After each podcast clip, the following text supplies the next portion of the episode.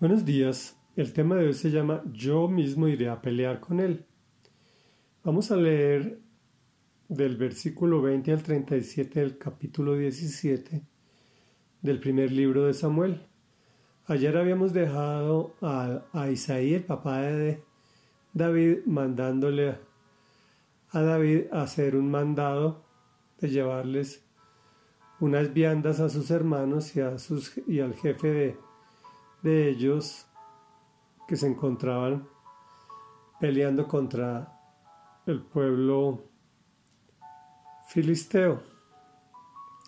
Y dice así, David cumplió con las instrucciones de Isaí, se levantó muy de mañana y después de encargarle el rebaño a un pastor, tomó las provisiones y se puso en camino.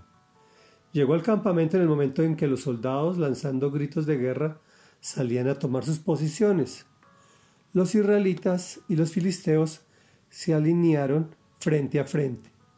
David por su parte dejó su carga al cuidado del encargado de las provisiones y corrió a las filas para saludar a sus hermanos. Mientras conversaban, Goliat, el gran guerrero filisteo de Gad, salió de entre las filas para repetir su desafío y David lo oyó. Cada vez que los israelitas veían a Goliat, huían despavoridos. Algunos decían, ven a este hombre que sale a desafiar a Israel. A quien lo venza y lo mate, el rey lo colmará de riquezas, además le dará su hija como esposa y su familia quedará exenta de impuestos aquí en Israel. David preguntó a los que estaban con él, ¿qué dicen que le darán a quien mate a ese filisteo y salve el honor de Israel? ¿Quién se cree ese filisteo pagano que se atreve a desafiar el ejército del Dios viviente? Al que lo mate, repitieron, se le dará la recompensa anunciada. Eliab, el hermano mayor de David, lo oyó hablar con los hombres y se puso furioso. Con él le reclamó, ¿qué has venido a hacer aquí? ¿Con quién has dejado esas pocas ovejas en el desierto? Yo te conozco, eres un atrevido y malintencionado. Seguro que has venido para ver la batalla. ¿Y ahora qué hice? protestó David, si apenas se ha abierto la boca. Apartándose de su hermano, les preguntó a otros, quienes le dijeron lo mismo. Algunos que oyeron lo que había dicho David, se lo contaron a Saúl y éste mandó a llamarlo. Entonces David le dijo a Saúl, Nadie tiene por qué desanimarse a causa de ese filisteo.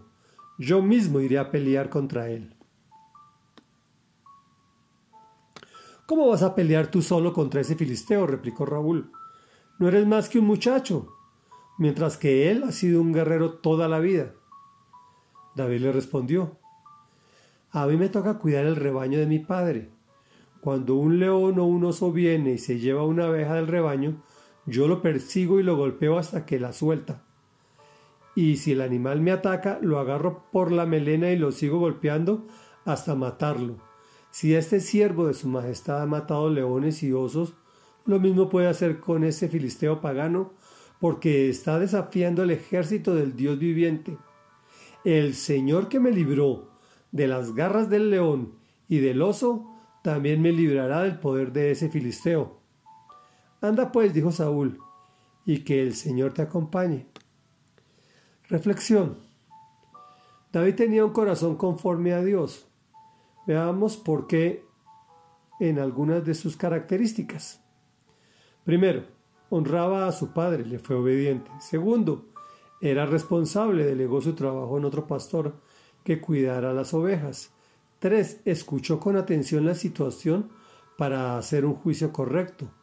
Cuatro, confirmó lo que estaba pasando y la recompensa. Cinco, corroboró que el tema no era un hombre buscando humillar a otro hombre, sino que era contra toda la, nación de Israel, que aunque no fuera soldado, el resultado lo afectaría a él junto con su familia y comunidad. Sexto, era decidido según la historia del oso y el león. Séptimo, al ver que nadie lo enfrentaría, decidió hacerlo él mismo.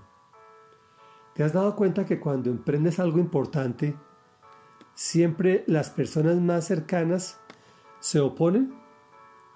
Ojo, esta es una señal de que vas por buen camino.